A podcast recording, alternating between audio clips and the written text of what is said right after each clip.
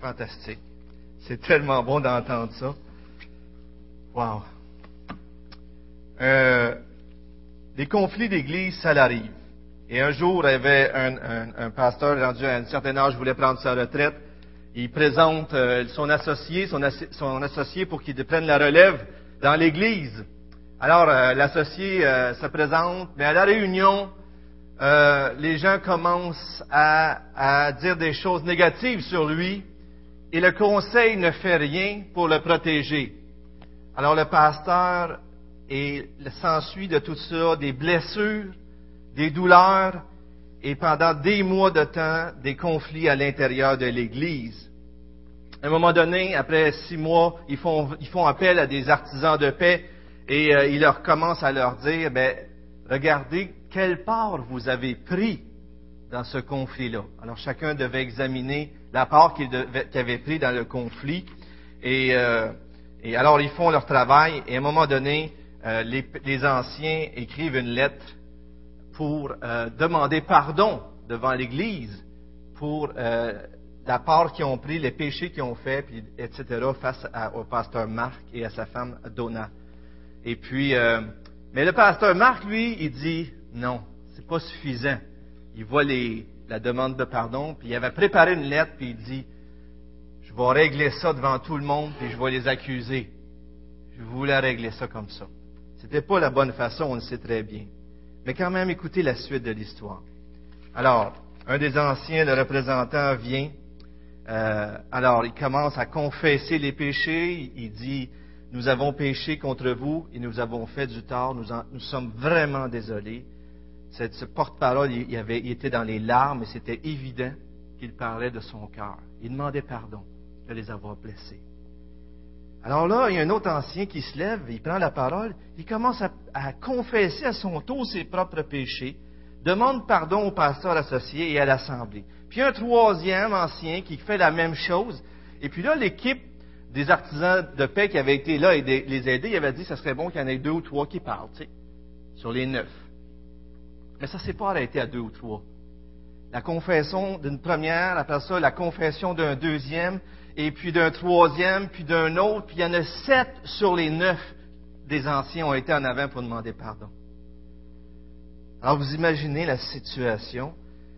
Mais Marc luttait dans son cœur, dans ses pensées, parce qu'il était toujours en colère et blessé des paroles qui avaient été dites dans son dos et des, des choses qui avaient été faites. Il y avait une mur qui les séparait. Mais son épouse, elle, elle, elle voyait probablement tout ça, et elle se dit, moi je vais m'élever, je vais y aller. Alors l'épouse Donna se lève et elle dit ceci, elle va au micro. J'étais venu ce soir pour dire à tout le monde combien vous aviez, vous nous aviez blessés. Mais maintenant, Dieu m'a montré que j'avais tort. J'ai finalement compris que le Seigneur voulait me dire, ce que le Seigneur voulait me dire dans 1 Jean 3,15. En m'accrochant à ma haine, je vous ai assassiné dans mon cœur pendant plusieurs mois. Je suis plus coupable que vous ne l'êtes. Je vous pardonne, mais je vous demande de me pardonner. En revenant à sa place, on pouvait voir sur son visage la liberté qu'elle ressentait. Son amertume avait été balayée. Alors là, son mari était assis et il comprend très bien qu'il y a deux choix devant lui. Faire comme qu'il voulait faire, accuser tout le monde, ou régler les choses. Il savait qu'il n'y avait pas le choix. La bataille était à son plus fort en lui. Les émotions, il se lève, il va au micro, il dit dans une courte prière, Aide-moi Seigneur. Et il s'approche du micro, et là, il laisse tomber ses notes d'accusation, et il dit ceci. Donna a tort. Je suis la personne la plus coupable dans tout cela.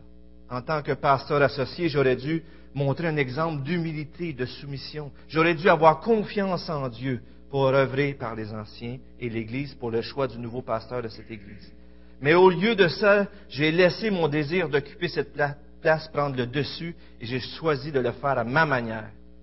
Je me suis élevé et me suis mis sur la défensive lorsque certains ont mis en doute mes capacités. J'étais en colère que des gens parlent derrière mon dos, mais j'ai fait exactement la même chose. Au lieu d'aller voir ceux qui avaient parlé contre moi, je les ai évités et je me suis enfermé dans l'amertume. Même quand certains m'ont demandé pardon, j'ai refusé de le faire j'ai misérablement échoué dans mon rôle de pasteur. Et le pire, c'est que j'ai entraîné Donna dans mon amertume. Je demande que Dieu me pardonne et j'espère que vous me donnerez, euh, qu'il vous donnera la grâce de me pardonner. Les anciens se lèvent tous d'un coup, se sont levés à ce moment-là, et ils ont été les prendre dans leurs bras, et vous imaginez tout, tout ce qui pouvait se vivre à ce moment-là. Ils embrassent Marc, et ils vont chercher Donna après quelques instants. Ils étaient tous là, ils se réconciliaient, puis là, ils entendent une voix. Les pasteurs, l'équipe avait mis deux micros en avant. Fait que là, une personne âgée, il vient, puis il commence à confesser ses péchés. Puis là, après ça, un autre qui vient, puis qui commence à confesser ses péchés.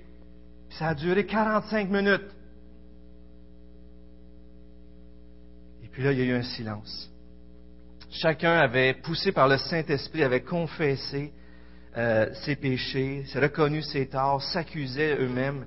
Et, là, il y avait un grand silence. Et à ce moment-là, le médiateur a suggéré que tout le monde se lève et se, prenne, se serre la main et dise à l'autre, le Seigneur t'a pardonné de tes péchés. Et les gens ont partagé, après ça, ils se sont mis à partager tellement tard que les médiateurs, à un moment donné, ils ont quitté en douce parce que la soirée était partie. Pourquoi je vous, euh, je vous raconte cette histoire? C'est parce que c'est une histoire fantastique qui nous montre un principe qu'on va regarder ce matin. Le principe qu'on pourrait dire euh, que M. Euh, Kensen appelle la conséquence d'or, c'est qu'on réagit souvent face aux autres de la façon qu'ils réagissent face à nous. Mais lorsqu'on décide d'ouvrir notre cœur, lorsqu'on décide de s'examiner, lorsqu'on décide d'avouer son péché, souvent la réponse vient de même de la part de l'autre. Souvent, lorsqu'on se regarde, on voit qu'on a des choses à se reprocher aussi dans le conflit et lorsqu'on commence à faire ça, les choses commencent à se régler. Vous connaissez la règle d'or dans les Écritures? Matthieu? 7, 13? 12, me semblait aussi. Mais écoute, d'un verset. Hein. On est-tu d'accord? Mais ça dit quoi ce passage-là? Faites-le. Ce que vous aimeriez que les autres fassent pour vous, faites-le de même pour, pour eux la règle d'or. Et M. Kensen appelle la conséquence d'or, cette réaction. Lorsque tu demandes pardon, souvent les gens vont te demander pardon. Bien sûr, il fait une application, mais on, comprend très bien que lorsqu'on attaque les gens, lorsqu'on les accuse, les gens tombent sur la défensive et ils nous attaquent à leur tour et ils nous accusent. Mais lorsqu'on leur demande pardon, il se passe quelque chose d'extraordinaire. J'aimerais vous demander de tourner dans Matthieu au chapitre 7, le titre de mon message ce matin, être honnête avec vous-même, retirez la poutre de votre œil. Cette histoire illustre très bien le principe qu'on regarde ce matin, la règle qui fait en sorte que des fois on voit plus le problème des autres que notre propre problème. Dans Matthieu chapitre 7, versets 1 à 5, on lit, je vous ai mis à l'écran pour ceux qui n'ont pas de copie des Écritures, texte. Ne jugez pas afin de ne pas être jugé. C'est du jugement dont vous jugez qu'on vous jugera. De la mesure dont vous mesurez qu'on vous mesurera. Pourquoi? Vois-tu la paille qui est dans l'œil de ton frère? Et ne remarques-tu pas la poutre qui est dans ton œil? Ou comment dis-tu à, ton frère Laisse-moi ôter la paille de ton œil, alors que ton œil, alors que dans ton œil il y a une poutre Hypocrite Ôte premièrement la poudre de ton œil, et alors tu verras comment ôter la paille de l'œil de ton frère. Le premier verset nous montre qu'on ne doit pas agir comme un juge envers nos frères et sœurs. Et on sait très bien qu'ailleurs dans les Écritures, la Bible nous exhorte à avoir du discernement face aux autres, puis à s'aider les uns les autres, et à prendre soin les uns des autres et à se reprendre les uns des autres. Mais ici, c'est l'idée de ne pas prononcer des verdicts finaux, de ne pas juger en étant hypocrite, en oubliant qui nous sommes et ce qu'on nous-mêmes on a fait. Lorsque vous regardez ces textes, euh, sur le passage qui dit d'enlever cette poutre de son œil, on peut s'imaginer deux réponses euh, bien logiques, mais qui nous font aboutir au même résultat. Avez-vous déjà eu quelque chose dans l'œil? Un brin de sciure, une cochonnerie, une saleté? Ça vous est déjà arrivé? Qu'est-ce que ça fait lorsque vous avez ça dans l'œil? Vous, avez de la misère, puis vous, vous cherchez juste à l'enlever parce que ça vous brouille toute la vue, pas vrai? Alors, une façon, il y a deux euh, approches très claires qu'on peut utiliser, qu'on peut comprendre ce texte, mais les deux qui nous conduisent à la même conclusion. C'est que si on a quelque chose dans notre œil, c'est tellement gros que ça nous empêche de voir le reste. Mais on peut aussi penser très simplement que Jésus utilise l'hyperbole ici, comme qu'il fait dans d'autres passages des Écritures, lorsqu'il veut attirer l'attention sur une vérité et il fait une emphase pour qu'on comprenne comme il faut, comme il l'a fait ailleurs. Vous vous souvenez, il est plus facile à un chameau de passer par le trou d'une aiguille qu'à un riche d'entrer dans le royaume des cieux de Dieu. On sait très bien que tous peuvent être sauvés, mais c'est plus dur pour un riche parce qu'il se confie dans ses richesses. Mais l'idée, c'est la difficulté. Dans un autre passage, dans Matthieu 23, 24, c'est écrit que de, filtrer ses boissons de peur d'avaler le moucheron tout en avalant un chameau. On comprend bien que les gens n'avalent pas des chameaux, mais c'est une expression voulant dire que vous voulez enlever les granules, mais vous avalez quelque chose d'encore plus gros. Alors il y a une formulation, Jésus c'était le maître au niveau du, du langage, il sait comment amener les gens à être à l'écoute, à mettre un emphase, puis il leur dit, écoutez, là, vous avez une poutre dans l'œil et vous voulez enlever un brin de paille ou une saleté dans l'œil des autres. Remarquez que lorsqu'on a un conflit, souvent, on est naturel à vouloir porter la faute sur l'autre et plus que sur nous-mêmes. Et souvent, on est tellement aveuglé par notre péché qu'on amplifie ce que l'autre a fait et on minimise ce que nous, on a fait. Ce matin, nous allons regarder cette vérité de retirer la poudre de notre œil avant de regarder notre prochain. Prions ensemble, juste avant de continuer. Seigneur, on veut te remercier pour ce texte extraordinaire, pour ta parole extraordinaire, pour l'œuvre que tu fais dans nos vies. Merci pour le Saint-Esprit qui nous convainc de justice, de jugement, Seigneur, qui nous convainc, Seigneur, de ce que tu es le Fils de Dieu, de ce que tu es venu pour donner ta vie pour nos péchés, pour nous sauver, Seigneur, et de ce que nous sommes coupables devant toi mais c'est lui aussi qui nous conduit à croire que tu as donné ta vie pour nous sauver. Seigneur, merci pour ce témoignage de ce matin qui donne, qui nous montre encore une fois comment tu conduis des âmes à toi, comment tu les attires et comment est-ce que lorsqu'ils reconnaissent qu'ils sont des pécheurs, ça se règle leur conflit avec toi.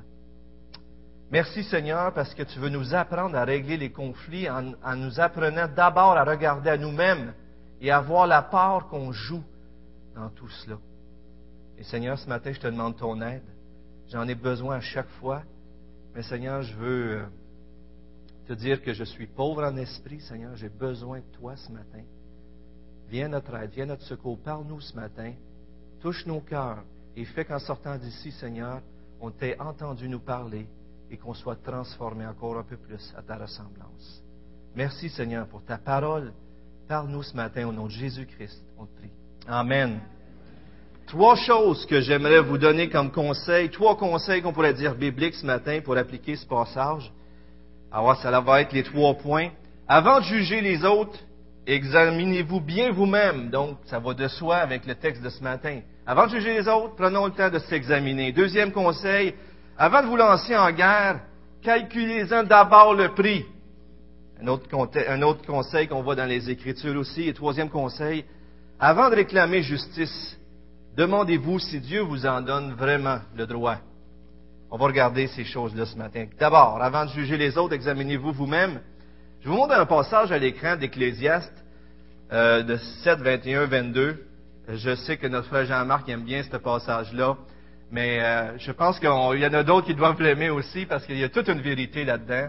Souvent, lorsqu'on regarde les autres qu'ils ont fait, on est là puis on est très sévère. Comme Jonas, vous vous souvenez du prophète Jonas, il voulait pas que Nénive entende parler de Dieu parce qu'il avait peur qu'il se repente. Jonas voulait la justice pour ces gens-là, mais quand lui ça allait mal, il demandait la grâce. Il voulait la justice pour les autres, il voulait la grâce pour lui.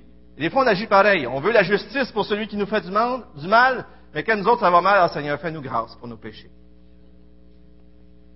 Heureusement que Jésus a fait l'inverse.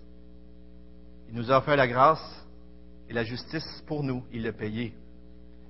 Alors le texte nous dit, ne prends donc pas à cœur toutes les paroles qu'on dit, de peur que tu n'entendes ton serviteur te maudire. Car ton cœur reconnaît que tu as toi-même bien des fois maudit les autres. C'est comme si le texte dirait en quelque sorte, prends-toi pas trop au sérieux, là. Prends pas ça trop à cœur. Pense-y une seconde. Toi, t'as jamais fait ça? T'as jamais parlé un peu trop? T'as jamais dit des choses que tu n'aurais pas dû dire? Puis là, tu vas, tu vas te mettre en juge pour une personne qui vient de dire quelque chose contre toi? C'est sûr que ça fait mal, mais c'est comme un texte qui nous rappelle attention d'être trop sévère. Des fois, on réagit beaucoup trop rapidement. On monte sur nos grands chevaux, comme on dit, puis on juge, puis on parle, puis on blesse. Quand je travaillais à la cour à bois, où ce que j'étais avant, il y avait quelqu'un qui avait dit une phrase assez philosophique que j'avais bien aimée. Il avait dit, il y a des tissus plus faciles à froisser que d'autres. Il y a des tissus plus faciles à froisser que d'autres. Regardez personne, là. Vous me regardez, moi? Oh là, là. Et c'est vrai, pas vrai qu'il y, a des, gens, des fois, qui sont plus fragiles, il y en a d'autres, on dirait tu leur dis des choses, des vérités, puis ça ne leur affecte pas, mais il y en a d'autres qui sont plus fragiles. Et puis, mais des fois, il faut faire attention, si c'est notre cas qu'on soit plus fragile, de ne pas voir le péché partout, de faire attention d'examiner les Écritures pour voir si la Bible dit vraiment que c'est un péché ou si c'est juste moi à cause de, choses que j'ai vécues. Euh, est-ce que je prends ça, les choses trop personnelles, alors que la personne ne pensait pas du tout à ça? Prenons des exemples ou un exemple bien simple. Souvent, lorsqu'on a vécu quelque chose dans le passé, euh, ça nous affecte dans le présent, pas vrai? Une personne, par exemple, qui a vécu un père qui abusait ou qui était trop autoritaire peut avoir des problèmes avec l'autorité au travail ou des choses comme ça, pas vrai?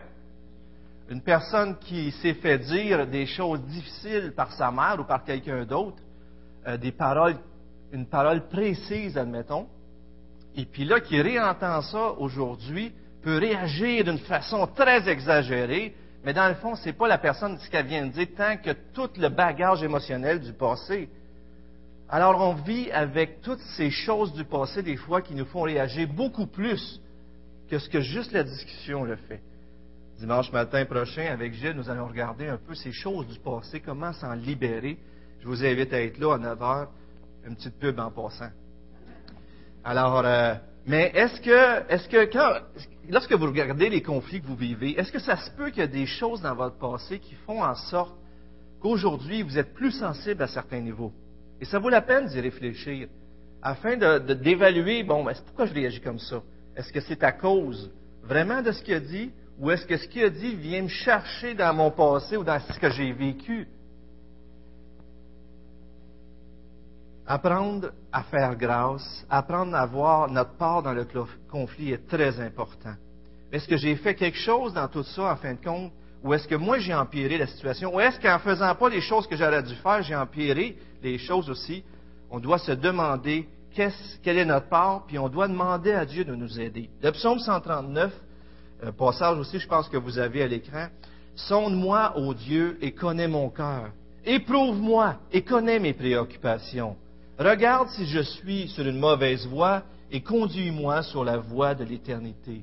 On le dit depuis le début, on doit se tourner vers Dieu lorsqu'on fait face à un conflit parce que ça change toutes les choses. Un entrepreneur avait construit une maison et le propriétaire est en querelle avec lui parce qu'il y avait des choses qui ne fonctionnaient pas, des défauts de construction qu'on pourrait dire. Et là, ça s'était empiré et puis s'était rendu même en cours, un an en cours, des procédures dispendieuses et stériles, donc qui donnaient rien. Il demande de l'aide et à la première rencontre, les accusations flottent, ils sont inflexibles, mais le médiateur leur demande une chose avant de partir. Et retenez bien ceci, c'est très bon. Il leur dit, à la fin, il leur demande de passer une demi-heure en prière à la maison et de demander, Seigneur, s'il te plaît, ouvre mes yeux afin que je puisse voir comment j'ai contribué à ce problème. Avez-vous déjà passé une demi-heure dans la prière à demander à Dieu quelle était votre part dans le problème que vous vivez dans votre couple, ou avec quelqu'un du travail, ou avec quelqu'un de l'Église? D'après moi, ça doit faire des changements. Ça se peut-tu? Moi, je pense que oui. Dans ce cas-là, Dieu œuvrait aussi dans, l'un des cœurs. Et le lendemain, l'entrepreneur la fasse changer, humilié, il dit, il, parle, il avoue ce qu'il y a des défauts de construction. Il dit, c'est tout est de ma faute. Il dit, je vais réparer ça au plus vite. Alors le propriétaire, surpris, il reste silencieux. Puis à un moment donné, il dit, en fin de compte, c'est moi qui ai été odieux et suffisant, et c'est encore plus ma faute que la tienne. Et en quelques instants, les choses se sont réglées, bien sûr. Avez-vous vu? Aussitôt qu'il y en a un qui commence à voir ses fautes et à les reconnaître, sincèrement, les choses changent. Encore une fois, la parole vivante de Dieu est importante. Si vous allez dans la prière, elle est une épée à deux tranchants, vous en souvenez, pour juger les pensées de nos cœurs. On peut aussi demander à un ami mature spirituel de nous aider pour nous discerner nos fautes. Les gens qui nous sont proches sont souvent les mieux placés. Demandez à votre conjoint. Il vous connaît très bien. Pas vrai? C'est pas toujours agréable d'entendre ça. Mais est-ce pas vrai qu'ils sont les mieux placés pour nous aider, pour reconnaître nos fautes? Euh, il me semble que dernièrement, euh, je disais à Nathalie tel aspect que, que je voulais faire, j'avais pensé. Puis Nathalie, elle me dit, ben, c'est quoi tu cherches là-dedans? C'est quoi tu cherches à fuir là-dedans?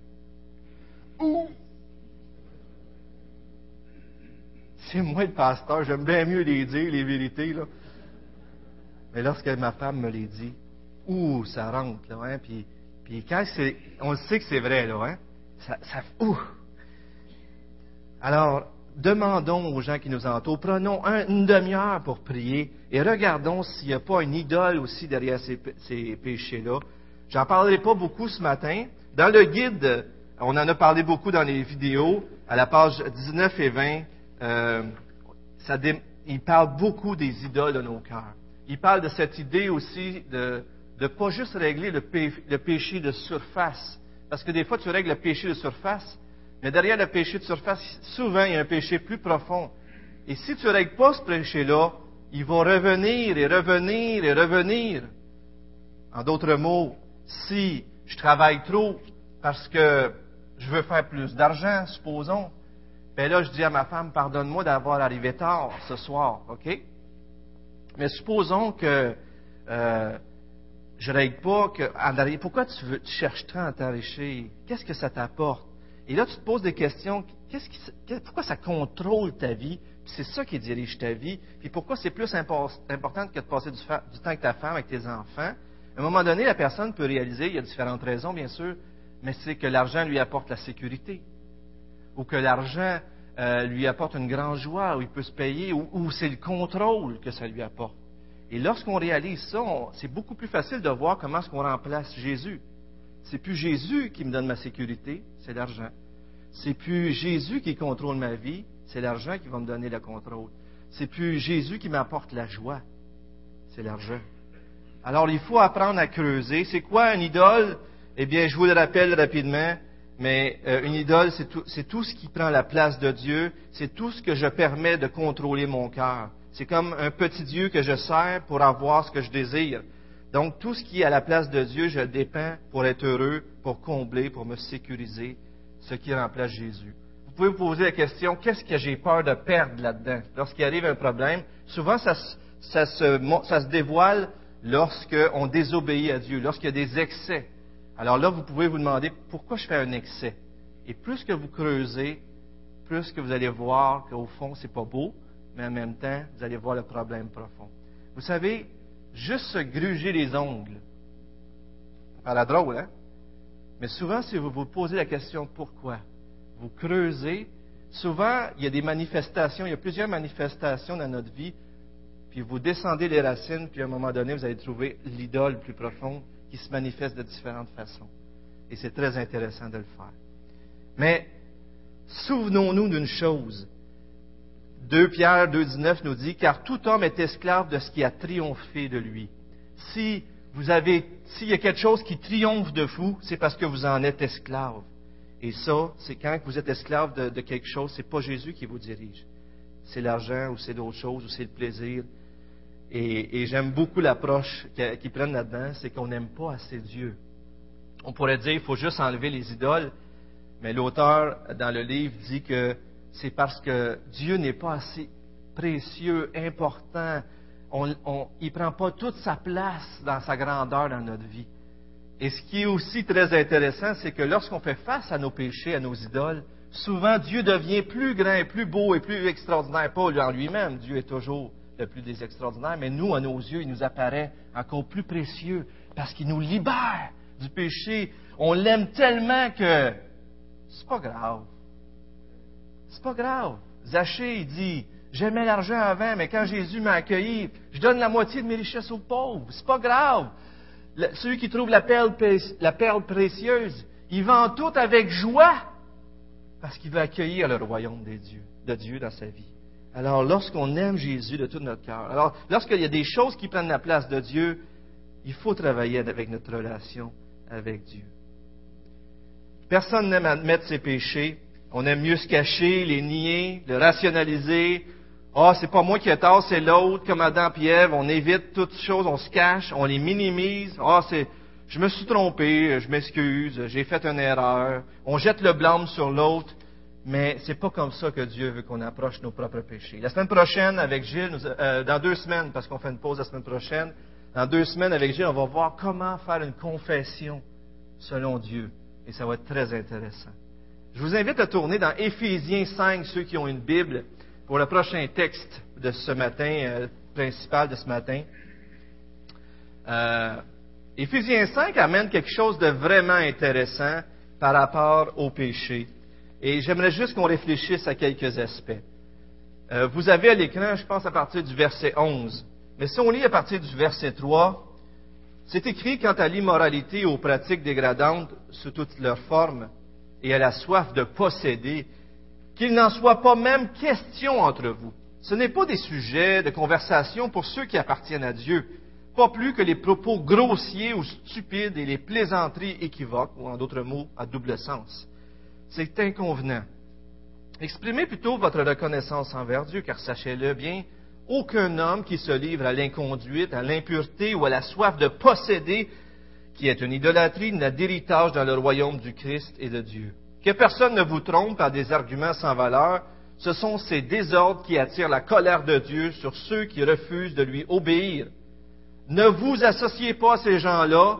Autrefois, certes, autrefois, certes, vous appartenez aux ténèbres, mais à présent, par votre union avec le Seigneur, vous appartenez à la lumière. Comportez-vous donc comme des enfants de la lumière, car ce que produit la lumière, c'est tout ce qui est bon, juste et vrai.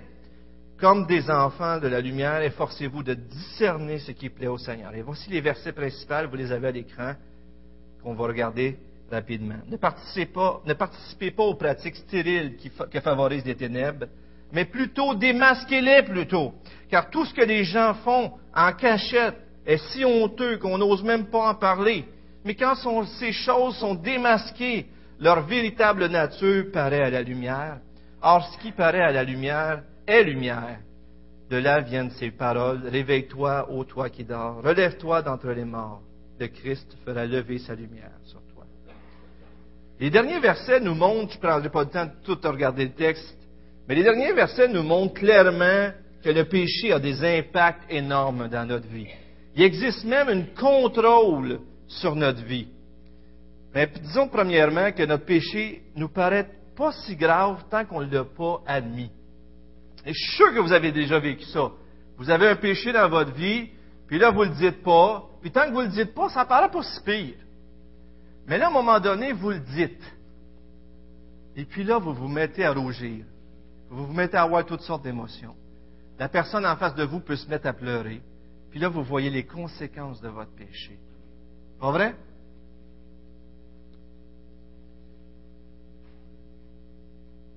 Cette semaine, je partageais à ma femme mon cœur sur l'oreiller. Alors j'étais, j'étais, euh, je confessais quelque chose, puis, puis je partage tout ça, puis je, voyais mon cœur, comment ce qui était là, puis tu partages ça. C'est plate, hein, quand tu vois ton cœur, mais quand tu le dis, ça paraît encore plus laid. Pas vrai? Vous n'avez pas vécu ça, vous autres?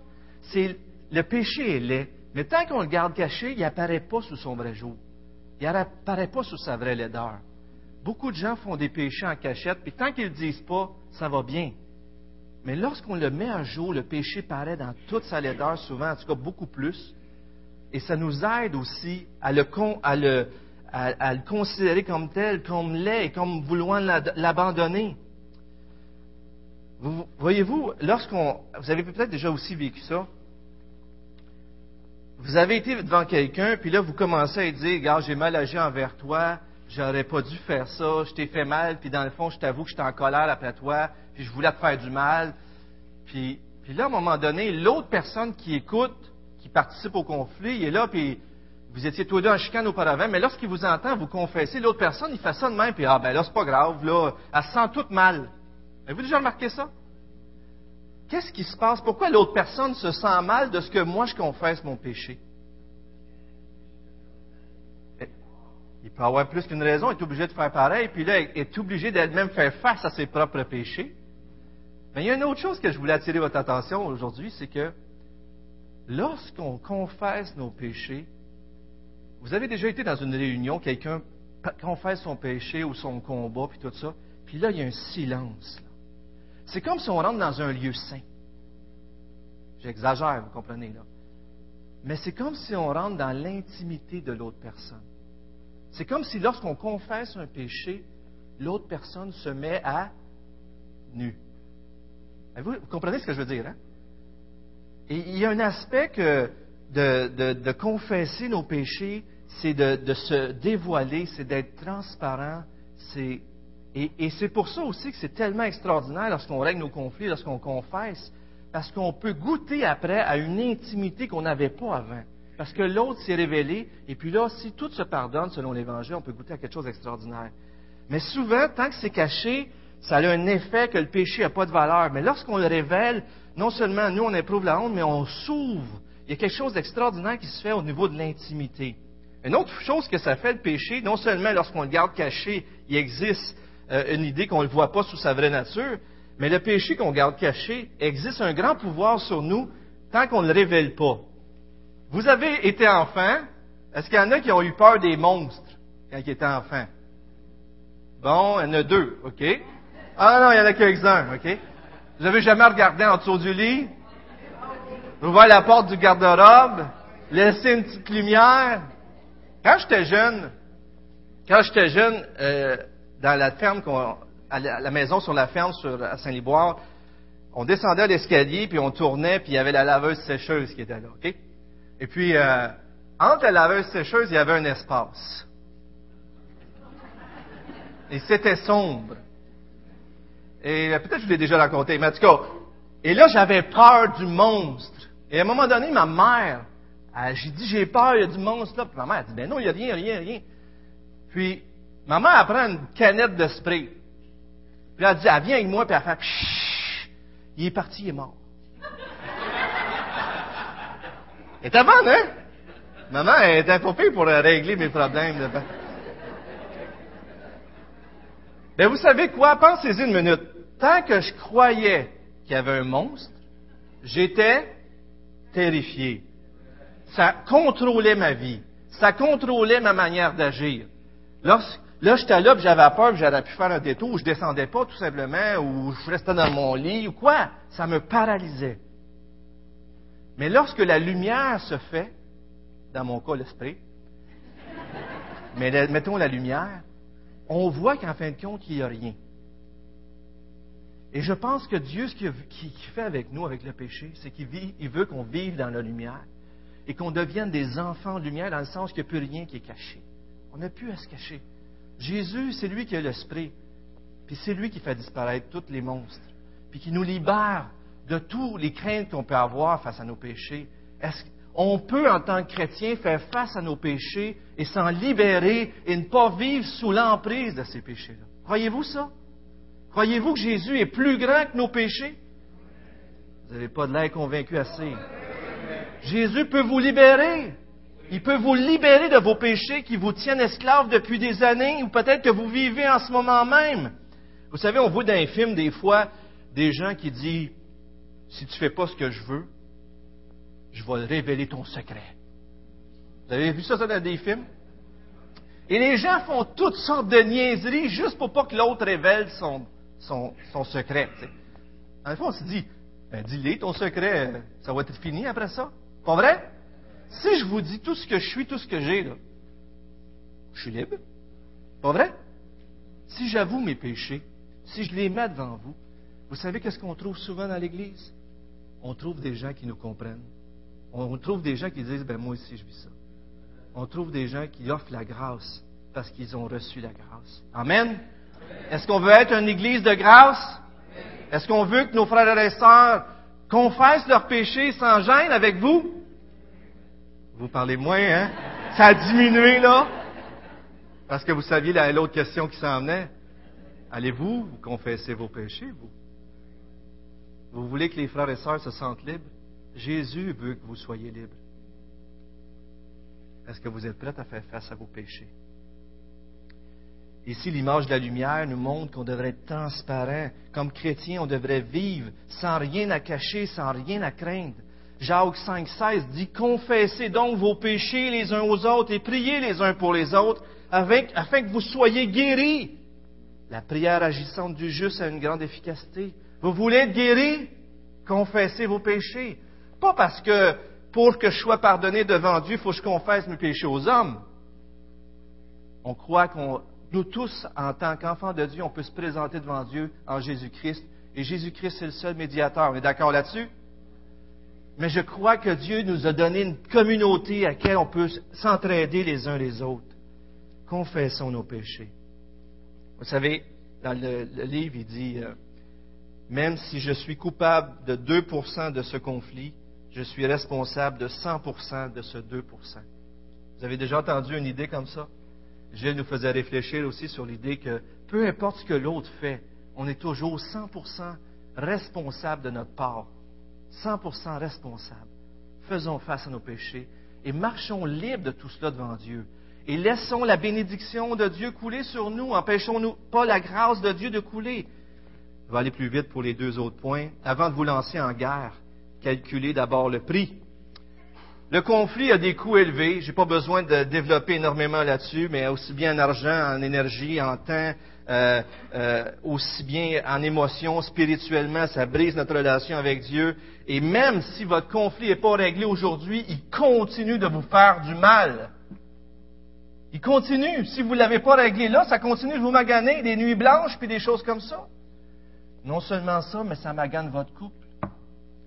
Ça magane même vos enfants ça magane même l'Église. Frères et sœurs, calculons le prix de ne pas confesser nos péchés. On doit les régler le plus rapidement possible. Jésus nous encourage à les régler. On va le mettre à l'écran, Matthieu 5, 25, 26. Arrange-toi promptement avec ton adversaire pendant que tu es encore en chemin avec lui, de peur que l'adversaire ne te livre au juge, le juge au garde, et que tu ne sois mis en prison. En vérité, je te le dis, tu ne sortiras point de là que tu n'es pas payé jusqu'au dernier centime.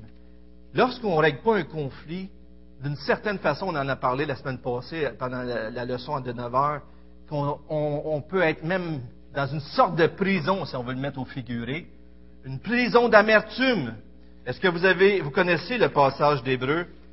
Attendez, je suis en train de le chercher. Excuse, je l'avais mis ici. Hébreu 11, 15 qui dit, Veillez à ce que personne ne se prive de la grâce de Dieu, à ce qu'aucune racine d'amertume ne produise des rejetons et ne cause du trouble, et que plusieurs n'en soient infectés. Lorsqu'on a des conflits, l'amertume vit dans notre cœur. Et, qu'est-ce qui se passe quand on a de l'amertume? Ça reste là puis ça fait rien? Non, non, non. On le partage avec les autres, on est généreux. Là, ça sort de notre bouche, puis là, on se met à faire de la médisance. Frères et sœurs, c'est mal, faire la médisance. C'est mal de calomnier. Si vous faites ça, vous êtes en train de faire ça, arrêtez. Ça détruit. Ça va détruire l'Église, ça va détruire votre couple, ça va détruire plein de choses. Arrêtez de parler en mal des autres. Ça va vous détruire, ça va détruire les autres. Ça détruit. L'amertume se règle comment? En faisant face à nos péchés et réglant nos conflits. Réglons nos conflits. Est-ce que vous êtes dans un donjon d'apitoiement ce matin, de ressentiment ou d'amertume? Est-ce que c'est en train de détruire de votre intérieur vers l'extérieur, c'est en train de détruire votre vie? Est-ce que vous vous privez de la bénédiction de Dieu, de la grâce de Dieu? Est-ce que, est-ce que ça vaut la peine de laisser ce conflit-là vous éloigner de Dieu? Proverbe dit, c'est seulement par orgueil qu'on excite des querelles, mais la sagesse est avec ceux qui écoutent les conseils. La parole de Dieu nous vous conseille ce matin de régler vos conflits. Il y en a d'autres qui disent, oui, mais c'est une question de principe. C'est pas juste pour l'argent, c'est pas juste pour ça. Écoute, c'est pas juste. On ne laissera pas s'en tirer comme ça.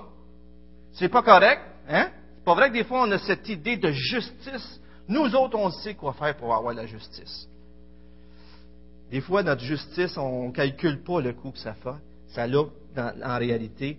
Et puis, on ne réalise pas comment ça nous coûte cher. Et quand on le règle, on se dit, on aurait dû régler ça bien avant. Mais comment, réfléchissez à ça? Quel effet ce conflit a sur votre témoignage chrétien? Sur toutes les choses que j'ai citées ce matin. Est-ce que ça en vaut vraiment la peine? Ça nous conduit au troisième point.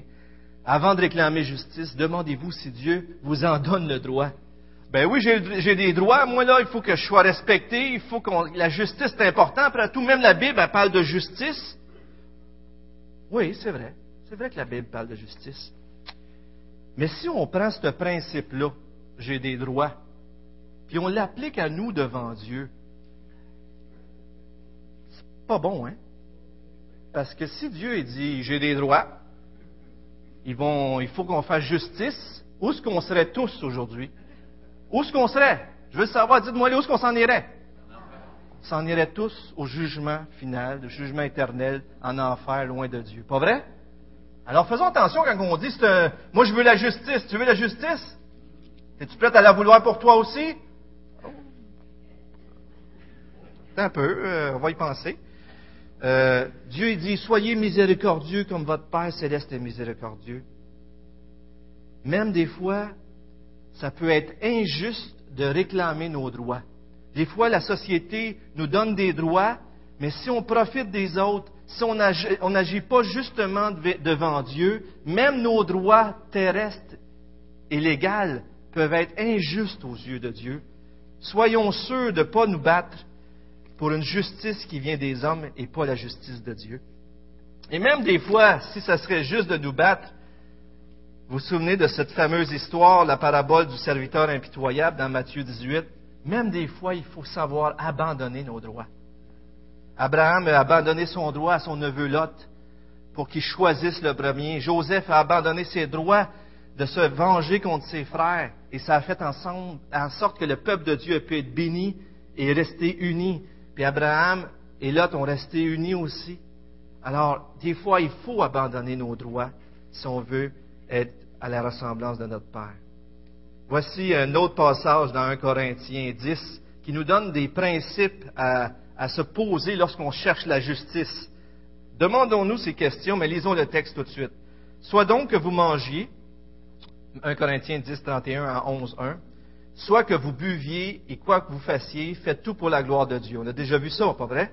Ne soyez une pierre d'achoppement ni pour les Grecs, ni pour les Juifs, ni pour l'Église de Dieu, comme moi aussi je me rends agréable en tout et à tous, cherchant non mon avantage, mais celui du plus grand nombre afin qu'il soit sauvé. Soyez mes imitateurs comme je le suis moi-même de Christ. Christ n'a pas cherché son avantage, mais celui du plus grand nombre pour qu'il soit sauvé. Donc cherchons la gloire de Dieu et cherchons à faire tout ce qui va nous emmener à glorifier Dieu. Posez-vous cette question dans votre conflit, de votre désir de faire justice, est-ce que cela va honorer Dieu et démontrer la grandeur de l'Évangile dans votre vie? Est-ce que ça va faire avancer le royaume de Dieu ou votre propre royaume au détriment de celui de Dieu? Est-ce que les autres vont en bénéficier? Par l'instant, on ne veut pas créer d'obstacle à l'Évangile et, et Dieu nous invite à faire comme lui. Comme la semence, vous vous souvenez de ce passage dans Jean 12, 24 et suivants? À moins que le grain de blé ne meure, il ne peut porter du fruit. Et comme la semence, des fois, nous aussi, on doit sacrifier nos droits personnels pour semer l'Évangile et faire avancer le royaume de Dieu. C'est peut-être vrai que des fois, c'est nécessaire de chercher justice. Paul le fait dans certaines occasions, mais une fois, il s'est fait battre de verre, je pense, et dans les actes, je pourrais vous donner les passages, mais par la suite, l'Église de Philippe en a bénéficier parce que les gens avaient plus peur de juger.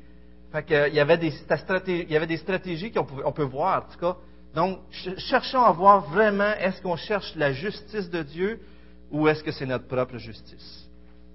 Je termine avec cette histoire euh, de, de M. Ted.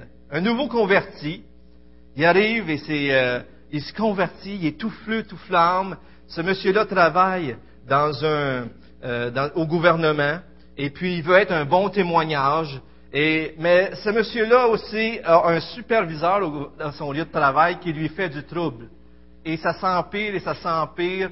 Euh, euh, Ted a mal au dos et la chicane continue et ça va à tel point qu'à un moment donné, il se fait mal au dos, il est obligé d'arrêter de travailler.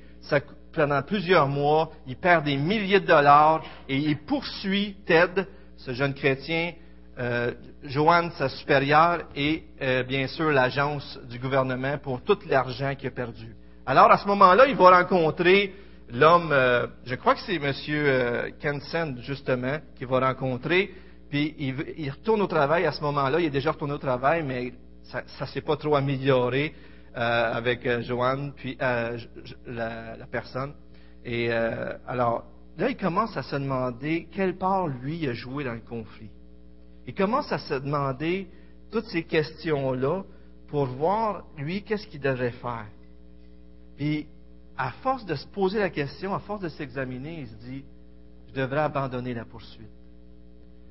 Et puis, à un moment donné, il continue de réfléchir, et puis Dieu lui le convainc qu'il devrait même abandonner les 5000 dollars qu'ils lui ont offert pour euh, avoir, pour dire non, si je veux glorifier Dieu dans tout cela, je devrais tout abandonner, laisser le procès et laisser même tomber cet argent-là parce que je veux exprimer la miséricorde et le pardon de Dieu. Le matin suivant, qu'il ait parlé avec euh, l'artisan de paix, il se rend au travail, il rencontre Joanne, je ne sais pas si c'est une femme ou un homme parce que c'est J-O-A-N, mais en tout cas, il rencontre son supérieur. Il confesse qu'il avait été irrespectueux, arrogant et impoli et il demande pardon à la personne. Imaginez-vous, ils sont en conflit, il y a une poursuite, puis il va voir la personne, puis il dit, gars, j'ai mal agi, j'ai été impoli, et je veux te demander pardon. Fait que là, l'autre personne, a, se méfie, elle dit, c'est quoi cette affaire-là? Alors, Ted continue en disant euh, qu'il lui, euh, lui, avait pardonné de l'avoir obligé à porter des, poids lourds, des caisses lourdes, et qu'il laissait tomber le procès, euh, afin, et enfin, il lui dit qu'il aimerait que leur relation reparte à zéro et qu'ils puissent apprendre à travailler ensemble. L'autre personne est bien sûr très méfiante de tout ça. Et euh, bon, ben, c'est pourquoi tu fais ça, tu sais. Euh, fait que l'autre, euh, il répond, je dis, je suis devenu chrétien l'année dernière et Dieu m'aide à petit, peu, petit à petit à affronter mes erreurs, y compris celles qui ont été la source des problèmes entre nous. Dieu a aussi montré que son amour et son pardon pour moi étaient absolument gratuits et que je ne pourrais rien faire pour le gagner et le mériter. Puisqu'il a fait cela pour moi, j'ai décidé d'agir de même de la même manière envers vous. L'autre, elle a dit, ah, là, elle réagit, mais tu sais, elle reste encore sur ces, sur ces choses. Mais savez-vous qu'est-ce que ça fait? Elle répond pas, elle n'a pas répondu à sa demande de pardon comme lui, il aurait voulu. Mais là, elle part, puis elle commence à parler de ça aux autres gens du bureau. Et elle abandonne ça. Puis, et là, ça commence à se parler dans le bureau. Et euh, il entend parler de, même le gars du syndicat, il va voir Ted, il dit, c'est vrai ça que tu abandonnes ta charge? C'est quoi tu, quoi tu fais là? Puis tout le kit. Puis ben, il dit, oui, c'est vrai. Puis il dit, euh, euh, mais là, tu sais, prendre des explications. En tout cas, de ce que est-ce que c'est parce que vous êtes devenu chrétien que vous faites cela? Puis là, il dit oui. Fait que, il dit alors, il fronce les sourcils, puis il devient perplexe, puis alors que l'homme s'en va, et, Ted l'entend dire à un collègue, il dit, c'est bien la première fois que je vois la foi d'un chrétien qui lui coûte quelque chose. Ouch! Est-ce que votre foi vous coûte quelque chose, frère? Est-ce que votre foi vous coûte quelque chose?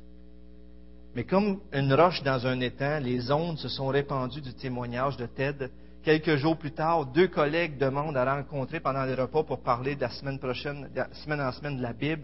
D'autres collègues posent des questions sur sa foi. Et euh, puis pour la première fois depuis sa conversion, il y a un œuvre d'évangélisation qui commence.